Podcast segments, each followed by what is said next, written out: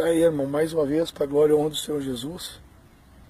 Deixa eu fazer mais este vídeo aqui para a glória e honra do Senhor Jesus. Lá vai começar a sair o sol agora lá. Sábado tá o sol sair, né? Vai o raiado da glória. A raiada da glória. Da aurora, né? Do dia, né? Quero ler uma passagem bíblica com você aqui, amado irmão. Essa passagem, agora o Senhor me deu essa passagem aqui para a glória e honra do Senhor Jesus.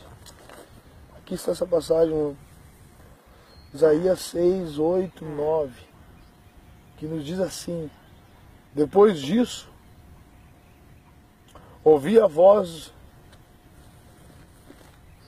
ouvi a voz que dizia: A quem enviarei? A quem há de ir por nós? Então disse: Eis eu, eis-me aqui, envia-me a mim. Então disse ele: Vai e dize a este povo: Ouvis de fato e não os entendeis, e vedes em verdade, mas não percebeis. Amado irmão, estamos vendo tempo. Tempo como se fosse no tempo de. Esse aqui foi Isaías que falou, profetizando para o povo. Deus falando para ele, para ele profetizar para o povo.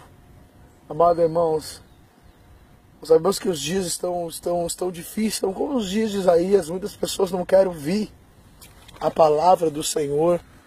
Muitas pessoas não querem ouvir. Querem dar ouvido a outras fábulas, a outras coisas que não tem nada a ver com o Evangelho de Deus, amado irmão. Muitas pessoas são chamadas para a obra de Deus, por isso que a Bíblia fala, muitos são chamados e poucos escolhidos. Poucos são os escolhidos. Mas os escolhidos, eles, eles se colocam na presença de Deus e Deus faz a obra acontecer. Porque o escolhido ele não tem escolha, mano, irmão. O chamado até tem sua escolha. Ele pode escolher. Mas o escolhido não. O escolhido é, é para trabalhar na obra de Deus. Então, Isaías, Deus abriu essa oportunidade para Isaías simplesmente para Isaías falar isso aí.